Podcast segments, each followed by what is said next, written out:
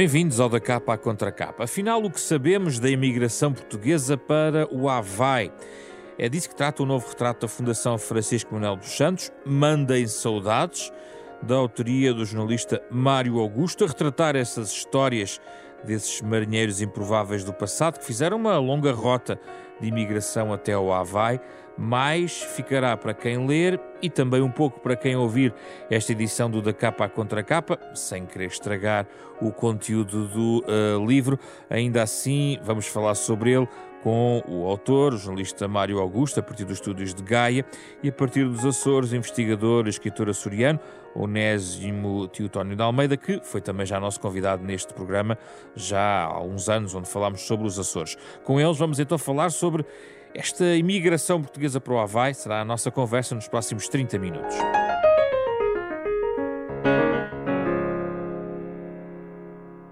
Bem-vindos, Mário Augusto e Onésimo, muito obrigado pela vossa disponibilidade. Começo pelo autor, o Mário Augusto, saudações pela, por este livro, que devo dizer que gostei muito de ler uh, e, e, é uma coleção que, que nós tratamos aqui, e, portanto é, é, é, é, muito interessante uh, aquilo que o Mário uh, escolhe tratar. Mário Augusto, Olá, eu fiquei com uma dúvida como disse, não vou estragar o, o livro, mas, mas fiquei com uma dúvida sobre o início de tudo isto e não percebi bem se tudo começa no tal Campbell que passou nas, enfim, eventualmente no Alentejo, que, a recrutar pessoas para o Havaí. Como é que um poderia ser um homem só a recrutar esta gente toda do Alentejo, traz os montes e ilhas? Onde é que tu, tudo isto começa? Quando é que Ora, isto tudo começa? Antes de mais, é, é, importante referir que o Campbell é uma das referências que eu tenho na, nas entrevistas que fui fazendo uh, desde há 25 anos atrás para os imigrantes que saem do continente.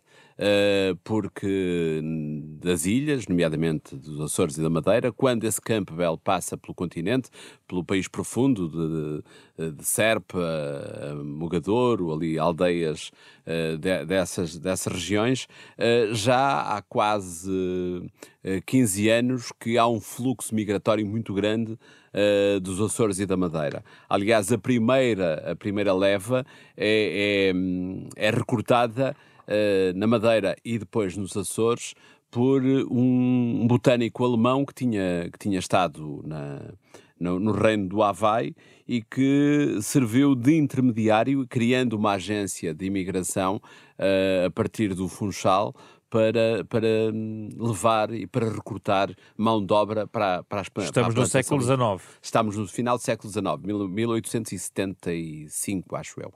Agora não tenho aqui neste momento os dados, porque o livro já foi escrito há algum tempo, portanto há aqui datas precisas que tinha que o. E essas rotas cruzam-se todas, Mário Augusto? Uh, as, as dos Açores e da Madeira cruzam, porque muitas vezes o barco vem da Madeira, vai dos Açores e Madeira e depois desce o Atlântico e sobe o Pacífico os de continente, esse tal Campbell, que será um americano que é engajador dessa mão de obra, portanto passa por essas terras, que também vai ao, ao, ao sul de Espanha recrutar uh, uma grande leva de, de, de, imigrantes e de mão de obra uh, espanhola. Portanto, ele anda por ali e deve ganhar uma comissão de, para, para outra agência qualquer que lhe servia de, de inter, ele servia de intermediário dessa grande organização que recrutava a mão de obra. Também levava espanhóis, não é? Também levava espanhóis. Aliás, o primeiro barco que sai uh, do continente, em 1911, Uh, é um barco a estrear, um barco de carga a estrear que sai da Inglaterra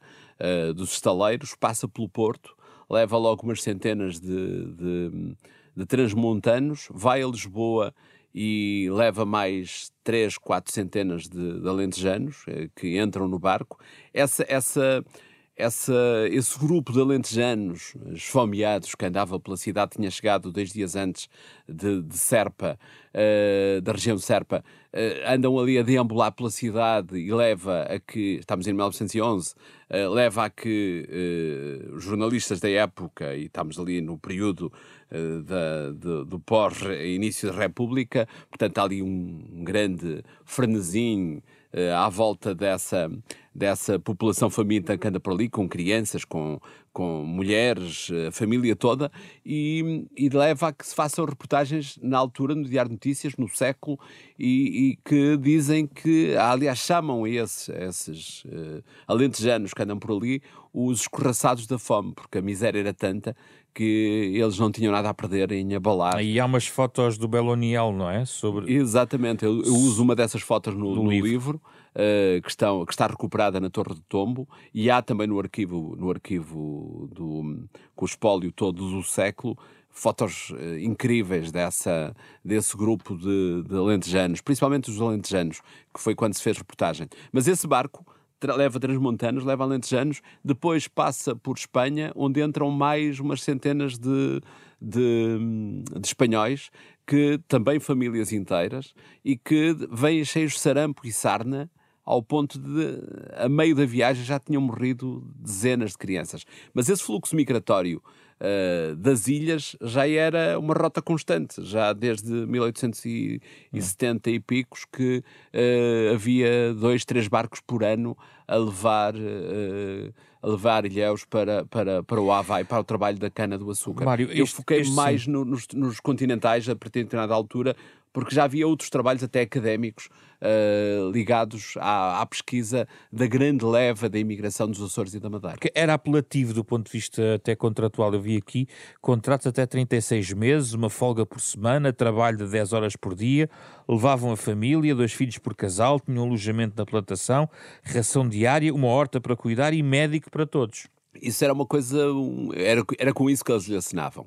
Uh, e era assim? Repara, repara que uh, seguramente quem tinha dinheiro e tinha possibilidades de emigrar, uh, se calhar gostava de ir para o Brasil, gostava de ir para outros, mas tinha que pagar a viagem.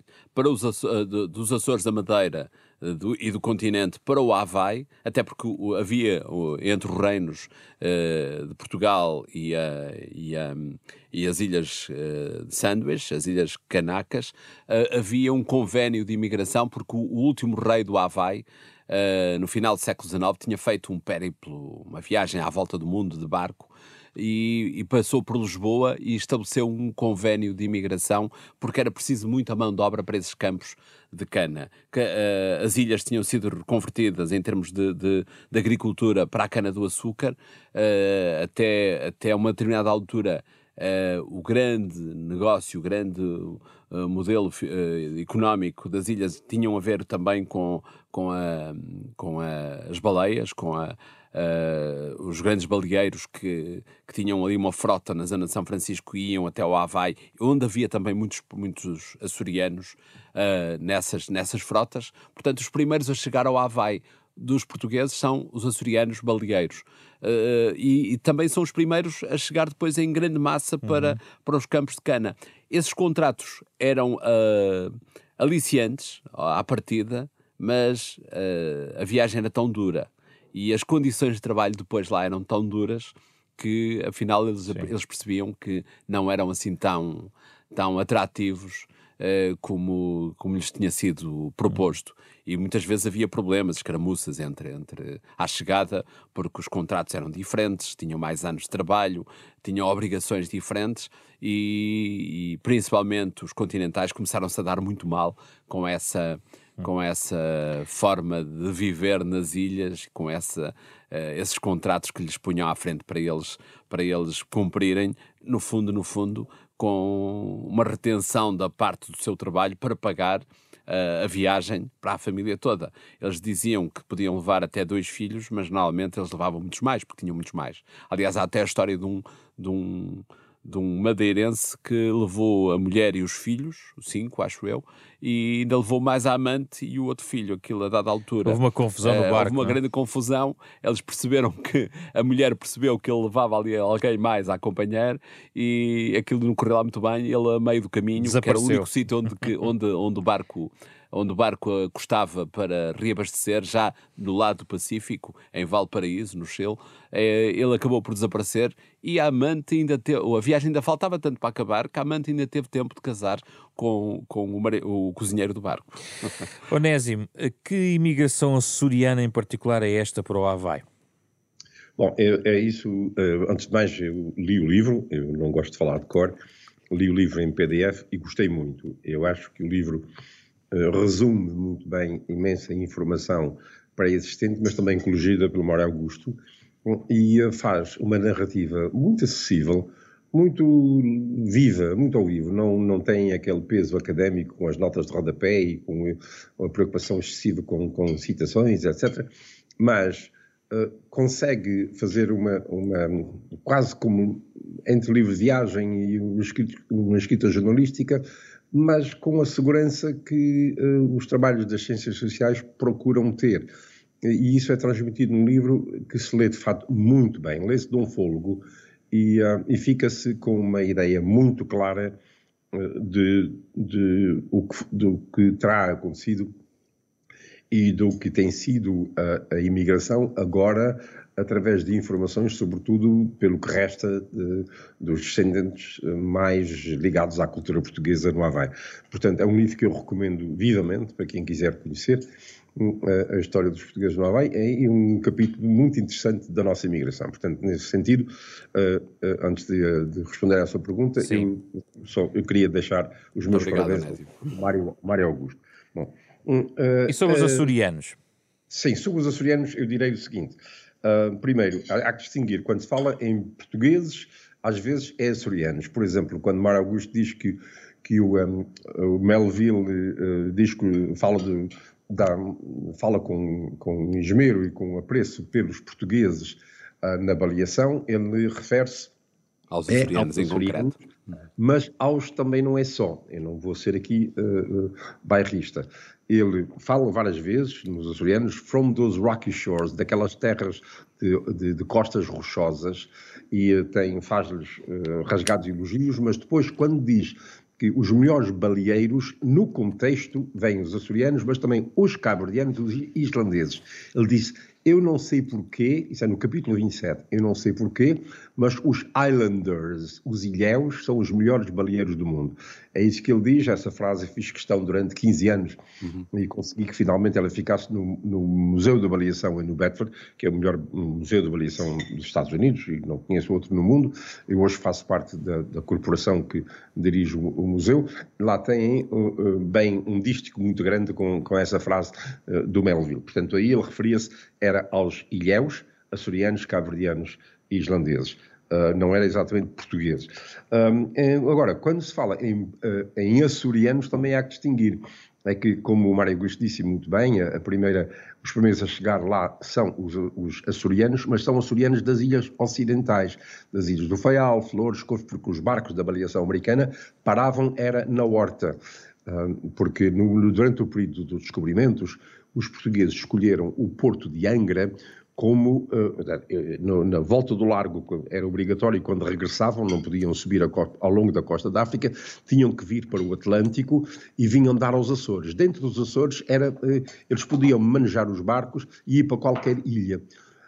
A primeira que eles encontravam era das flores, mas ali há muitos baixios e o mar é muito mau, é, é frequentemente mau e perigoso por causa dos baixios. A ilha mais próxima é a do Faial e, uh, portanto, era melhor do que a da Baía, a Baía de Angra. Durante as, as, no período de descobrimentos, a melhor baía era a de Angra. Os ventos predominantes nos Açores, as correntes marítimas são da, da, do sudoeste, os ventos do sudoeste, e, portanto, a baía, eh, há muito poucas baías abrigadas nos Açores.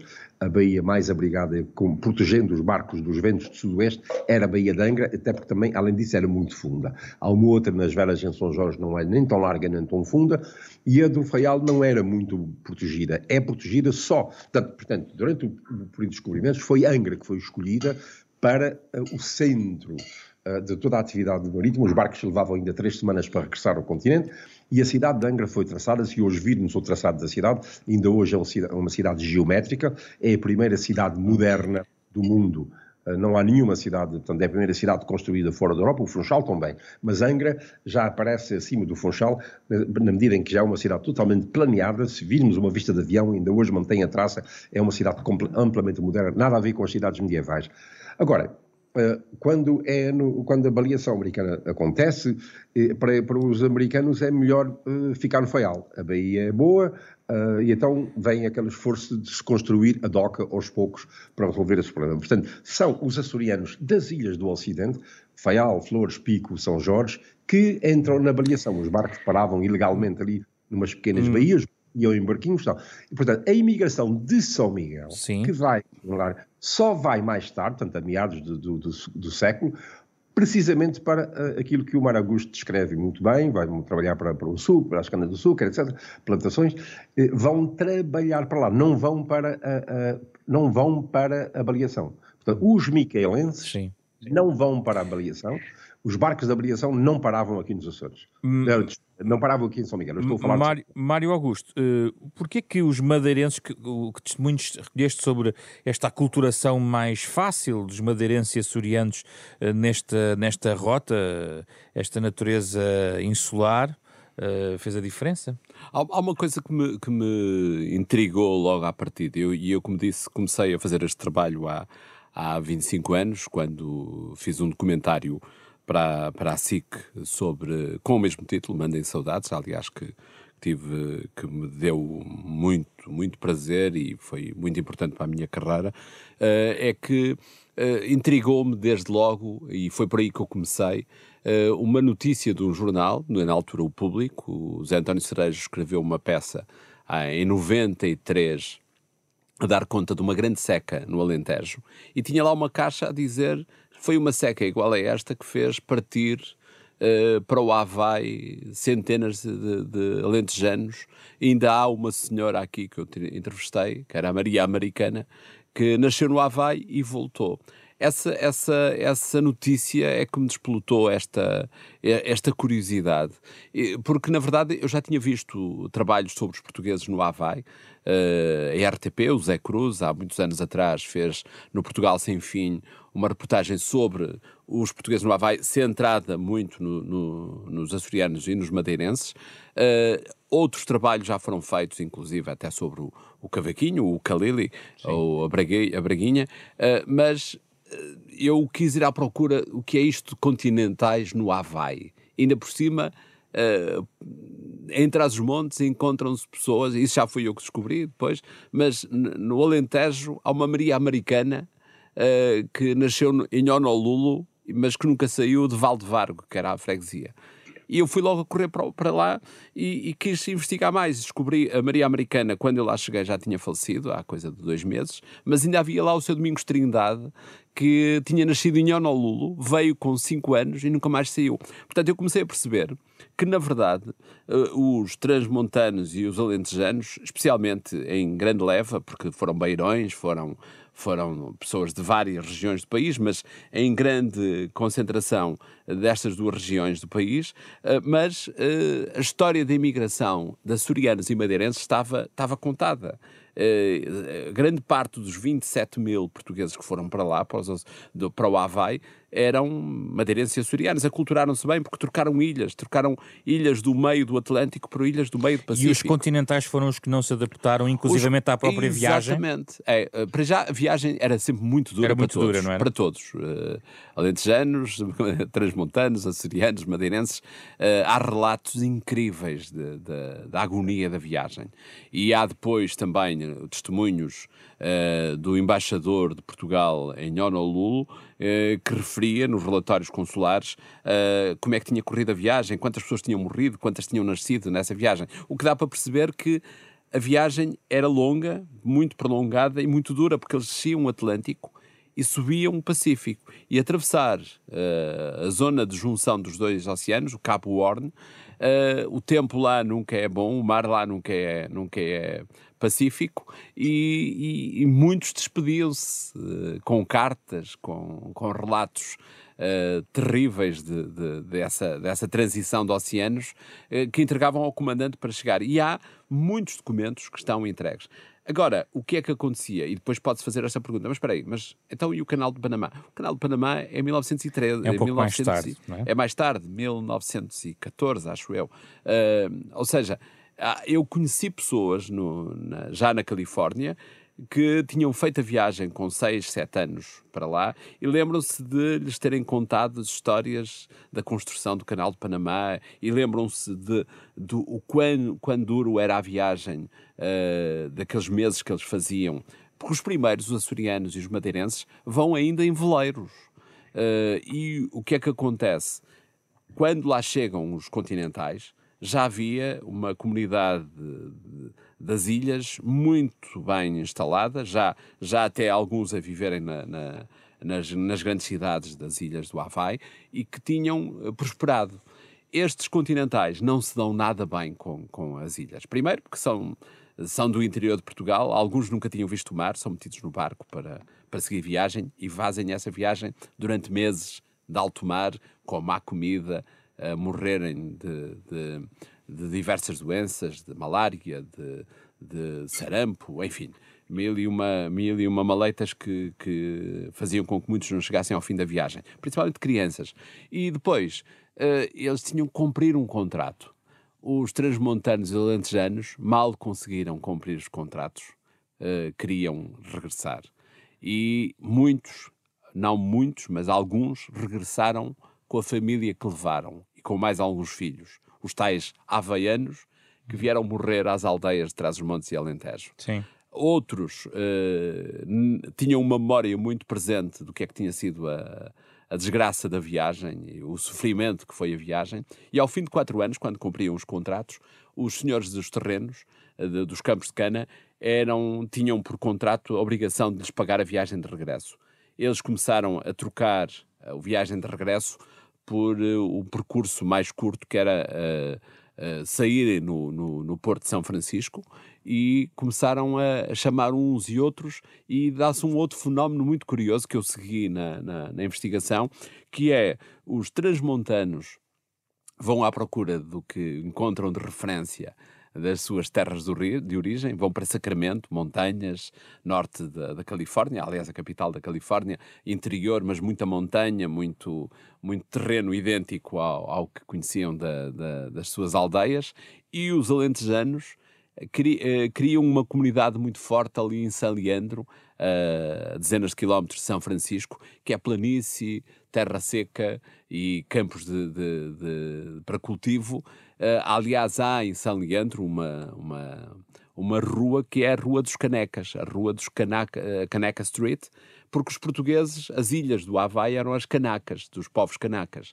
E os portugueses uh, deram logo ali a volta ao nome e passou Sim. a ser as Ilhas Canecas. É, é, temos que situar os ouvintes, estamos a fazer ligações entre Estados Unidos, Califórnia, Exato. o Havaí, eh, vários pontos do continente, não, porque, das ilhas, porque, verdade, está tudo ligado. É? É, está tudo ligado por uma razão, é que enquanto os açorianos e os madeirenses tinham trocado as suas ilhas por outras ilhas até que lhe estavam a dar mais oportunidades, mas era um ambiente idêntico àquele em que cresceram, uh, ilhas para ilhas.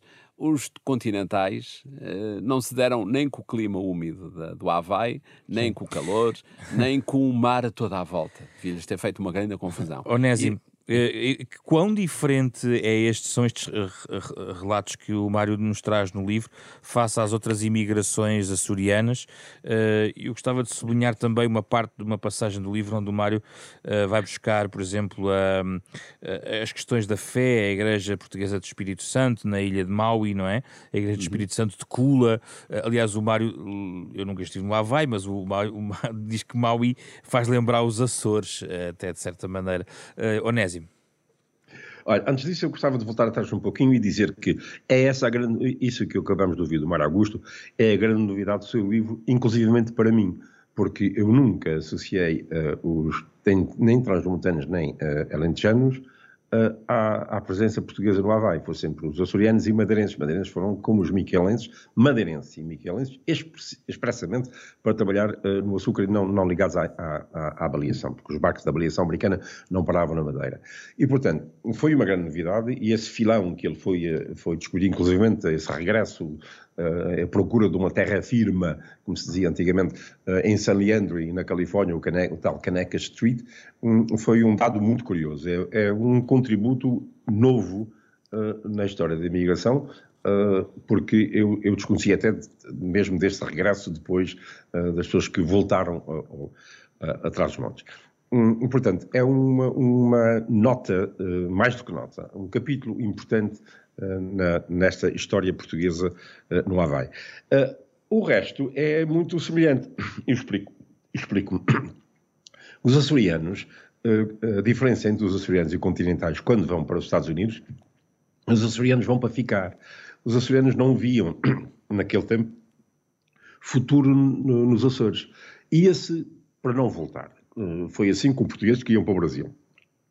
Mas os açorianos e os continentais é que iam para ficar. Quando os, os, os continentais chegaram, uh, por exemplo, uh, uh, os de Ilhavo e da zona de Aveiro, sobretudo, que foram para New Bedford por causa dos barcos de pesca, Uh, no final do século XIX. Chegaram lá e havia já uma colónia, várias, uma colónia com, em várias localidades açorianas já estabelecidas. E, uh, e havia sempre os conflitos Açores e continentais e eles não, não se sentiam ali em casa e por isso mesmo, quando uns quantos industriais de Nova York, os portugueses tinham fama de, como isto vem bem descrito no, no livro do Mário Augusto, de bons tra trabalhadores, gente ordeira, precisavam de mão de obra para fábricas em, em, em Newark, New Jersey, ali, desculpe, diante de Nova York, quem esteve, quem estava disposto e quem foi para lá voluntariamente foram os continentais, os açorianos, os açorianos não quiseram sair. E é assim que a comunidade de Newark, New Jersey, que hoje é quase toda continental, chamam mesmo Mortosa City, aquela, aquela, comunidade é, de, é traslavada, é, é, é uma, uma, imigração interna da, de, da zona da Nova Inglaterra para aquela região. Por, mas os continentais sempre falaram em voltar, sempre. E acabaram ficando, porque os, os, filhos ficavam lá, tinham filhos, e portanto os netos, os avós não. Uh, o avô estava sempre disposto a voltar, mas a avó não queria ficar lá por causa dos netos. Eles sempre tiveram, e essa é a razão porque os continentais mantiveram a língua mais do que os açorianos, porque eles quiseram ensinar a língua aos filhos, porque a ideia era um dia vamos voltar.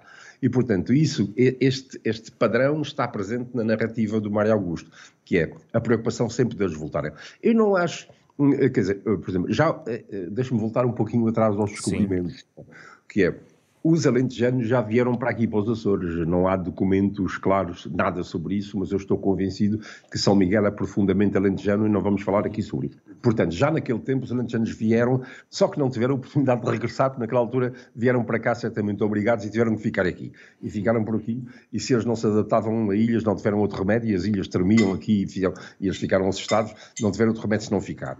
Os que puderam safar-se depois, porque já havia muito mais comunicações do Havaí, por não se darem no mar e querendo voltar para terras grandes ou terra firme, como se dizia naquele tempo, uh, acabaram indo para a Califórnia ou voltando para cá. Portanto, há muita semelhança entre aquilo que o Mário Augusto diz dos açorianos no Havaí e os açorianos na Nova Inglaterra e na Califórnia.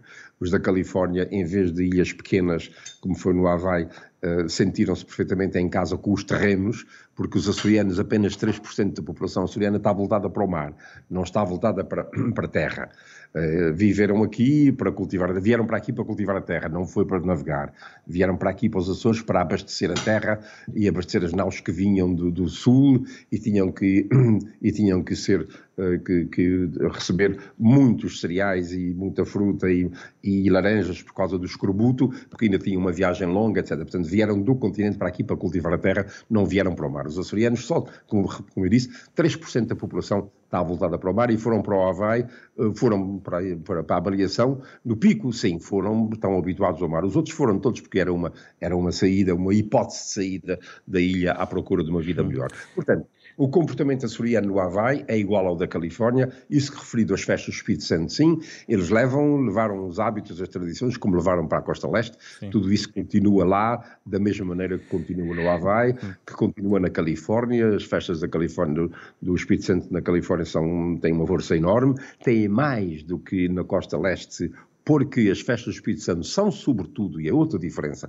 são sobretudo da terceira e das ilhas do Ocidente, do, das ilhas do Oeste, uh, têm alguns sítios aqui em São Miguel, já agora o Joel Neto, uh, açoriano, uh, romancista, escreveu um belíssimo ensaio há dois, há dois fins de semana no Expresso, Uh, sobre isso e explica claramente, mas isso é, é sabido, que é, é portanto, uh, uh, o Espírito Santo só depois de, de, da autonomia dos Açores é que se tornou o Deus regional Uh, o Espírito Santo era sobretudo da terceira, de São Jorge Pico e até às Flores, e não era. Aqui em São Miguel, hum. o, o, Deus é o Santo Cristo. Muito bem. Agora tem o Espírito Santo, mas isso é uma questão. É outra questão.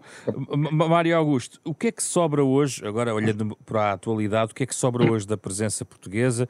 Estamos a falar de 10% da população havaiana, não é? Uhum. Uh, com de descendente português, é isto? O que é que, eu, o que, é que temos hoje, hoje em dia? Eu, último, e quem é que está também a, a defender esta herança portuguesa neste momento no Havaí? Há, há um clube português, o, o Português Heritage Club, em Maui, e que tem também uma extensão em Uau, em Honolulu, e que, eh, na verdade, tentam preservar essa, essa memória e essas tradições com ranchos folclóricos, com, com o uma, um clube de genealogia onde estão registados todos os nomes e onde há muita gente a pedir: olha, queria saber da minha família, por onde é que passaram, onde é que estiveram, e eles tinham isso tudo catalogado. Mas uh, a diferença entre o trabalho que eu fiz para a televisão há 25 anos e o livro que agora uh, concluí, que acrescenta muito mais informação e, e é um outro registro jornalístico completamente diferente do que se faz para a televisão, até porque a televisão, mesmo assim, o documentário tem 50 minutos, mas em 50 minutos eu não podia juntar a história toda eh, que consigo juntar eh, neste livro. Mas a, a, grande diferença, dizia, é que há 25 anos ainda eram 22% eh, da população do Havaí que se diziam descendentes eh, de portugueses. Hoje são à volta de 10%. Uh, tendo, tendo como referência, e isso eu atualizei a informação há coisa de três meses antes de, de entregar o livro à, à Fundação, é, é, é, tendo, tendo como base uh, os últimos censos nas ilhas uh, de 2019, em que já só 10% se diziam ter raiz portuguesa. Esses 10% ainda estão muito, muito cientes e muito protetores dessa sua origem, porque eles carregam essencialmente um orgulho de, de alguém que foi para lá lutar. Há uma pessoa muito importante nessa, nessa preservação da memória, que é Audrey Rusher Reed, que é uma senhora de hoje quase 80 anos, filha de madeirenses que foram crianças para, para, para Maui e que ela mantém um programa de rádio com música portuguesa, ela faz parte de um coral com porto-ricanhos em que se canta Uh, onde se cantam músicas portuguesas. Na altura que lá estive a fazer o documentário, ainda havia um coral português que já não, não cantavam só músicas portuguesas, mas não sabiam sequer o que estavam a cantar. Tinham aprendido de ouvido uh, a soltrar as palavras e cantavam o Rosa Redonda à Saia, o Tianica, uh, enfim, as músicas que os pais e os avós uh, tinham levado para lá. Hoje está-se a perder muito essa, essa referência, até porque com a globalização uh, e com o fim dessas gerações, enquanto que nós tivemos um período em que os primeiros a chegarem uh, mantinham muito acesas as memórias e as, e as, tradições, daí a religiosidade é importante. A Sim. Senhora do Monte, ainda hoje existe uma igreja da Senhora do Monte em Honolulu, uh, o Senhor Santo Cristo, enfim. Mas com o passar dos anos, os filhos e netos desses bravos imigrantes uh, foram-se aculturando e, que, e os pais quiseram que eles crescessem na comunidade e passaram a ser médicos, advogados, políticos, uh, pessoas que ganharam alguma importância nas ilhas e ainda mantiveram a sua relação com a memória dos antepassados, mas a prova está é que há 25 anos eram 22%, hoje são cerca de 10% os que se dizem totalmente portugueses. Daí a, a, dúvida que está no livro, vindo lá com uma dúvida por quanto tempo mais uma série de instituições vão conseguir manter acesa essa chama da identidade portuguesa, perguntou Mário Augusto. Uhum. Pois, porque na verdade é, é essa a sensação que fica. Nós sentimos tão portugueses a falar com esses descendentes uh, que se sentem tão orgulhosos nas suas raízes. Eu gosto muito do tema diáspora. eu acho que todos os portugueses têm histórias de imigração verdadeiramente incríveis. E, mas esta em particular, como é muito focada no tempo, é tão particular por essa por essa leva de 27 mil, mais ou menos, 26 mil e tal, que vão direitinhos para aquele sítio, vão, são engajados para irem para lá e, e concentrados, eles continuam a manter viva a memória. Uh, aliás, o título que eu, que, eu, que eu usei para o documentário e para o livro foi tirado de uma carta porque na altura escreviam-se as cartas, metade, um quarto do papel era ocupado Sim. a mandar referências para, para a família. E, e, o que eles usavam na altura era, a terminar as cartas, manda saudades para o padre António, manda saudades para o nosso cunhado Joaquim, manda saudades. E eu apanhei que mandem saudades. E lembro-me engraçado, uma, uma das histórias que eu me lembro e que está no, muito, muito presente no documentário, quando eu cheguei à Califórnia, à Caneca Street em San Leandro. Aliás, hoje há uma, há uma cidade nos arredores de São Francisco, que é Hayward, uh, que tem mais de 300 famílias alentejanas, já da segunda leva de imigrantes que do Havaí depois vieram e alguns voltaram e começaram a chamar os seus conterrâneos para se estabelecerem lá na, na, na Califórnia, na cidade de Hayward, mas uh, encontrei uma, uh, achava que não ia encontrar ninguém de luz ao descendente ali e passei numa rua na Caneca Street e tinha lá uma tableta a dizer cuidado com o cão, com aquele esmaltezinho que se compra cá para, para se tocar a campainha com algum cuidado eu toquei na campainha e veio uma senhora que eu disse: Olha, eu sou português, sou jornalista, uh, e ela disse: Ah, mas, mas eu não falo, não falo, já não, já não sei falar português. Mas estava com uma pronúncia tão cerrada de alentejano que eu entabulei ali uma conversa e a senhora diz-me: Eu não, não falarei muito, muito português. Disse, mas, mas a senhora fala alentejano? E ela disse: Pois, eu fui raised aqui com os meus, com os meus avós, mas nunca fui a Portugal. Não, nunca fui a Portugal. Portanto, os avós tinham sido essa leva de imigrantes. E eu, a dada altura, disse: os seus avós nunca voltaram? E ela disse: Não, nunca foi. Queriam voltar para trás, mas nunca vieram, nunca foram para trás. E disse, eles falavam-lhe de saudade. E ela parou a olhar assim para mim: O que é isso, saudade? E, e, e são coisas que me, que me marcaram como. como como autor do livro e como jornalista ou como repórter, Sim. mas que, que fazem também este trabalho e este, e este retrato desta imigração, um, uma imigração muito particular e com características muito, muito, muito especiais que, que é uma pena que se percam, porque eh, já são só 10%, daqui a 10 anos será Mas, oh, Mário, só mesmo para antes de fechar, que tenho que fechar com o Onésimo, há aqui algo que não se vai perder, que são as tais réplicas da calçada, uh, os 18 toneladas de calcário que seguiu, dois calceteiros do Porto foram para lá e há uma cápsula que só será aberta em 2078. Que história é esta? É, é, isso tem a ver com a Secretaria de Estado da Imigração, na altura era a doutora Manela Aguiar, e uma das vezes que ela foi uh, com açorianos ao Havaí, estavam quase a comemorar o centenário. E, e na altura disseram, ah, gostávamos de trazer para aqui um monumento, uma coisa que celebrasse e tal. E ela andou, uh, uh, pelo menos foi o que ela me explicou e, e, e trouxe, trouxe pormenores engraçados à história, ela convenceu a Marinha, numa daquelas viagens que a Marinha faz de, de, manutenção de barcos pelo mundo, uh, levar umas toneladas de calçada portuguesa a servir de lastro ao, ao navio da Marinha e quando lá chegaram, passados uns meses, deixaram lá as, a, a calçada portuguesa e ela pediu aqui à Câmara do Porto para lhe arranjar dois calceteiros. A Secretaria de Estado pagou a viagem e eles foram para lá fazer a calçada portuguesa e tem lá um padrão dos descobrimentos, uma réplica, que tem um bloco de pedra eh, com uma, uma placa a dar conta da chegada do primeiro navio com portugueses, o Priscila, uh, em 78, 1878, uh, com, uma, com uma cápsula do tempo que lá meteram dentro, fechada, uh, lacrada, e que só será aberta quando fizer 200 anos da chegada dos primeiros portugueses. Já que não estaremos. E que tem lá os nomes e tem lá as dificuldades da viagem, tem lá uma série de documentos, réplicas de documentos desses destemidos heróis do mar. Uh, Onésimo, para terminar, é essencial a questão da manutenção da língua de alguma forma dos falantes para preservar heranças e memórias destas nestes territórios? Antes de responder de novo, o Mário está a dizer tanta coisa e eu gostava de dizer, eu estava a tentar dizer para ele não contar mais. Ele não, já não conta mais, já não deixo contar mais. Ele disse das coisas mais interessantes do livro e eu não, não devia estar a contar tanto deixo. já não conta mais, já não conta mais. Não, mas não me deixou, não me deixou. Uh, em relação uh, à herança da calçada, isso é muito bonito, mas é pouco. O Macau, claro. hoje quase só tem a calçada, mas isso é pouco.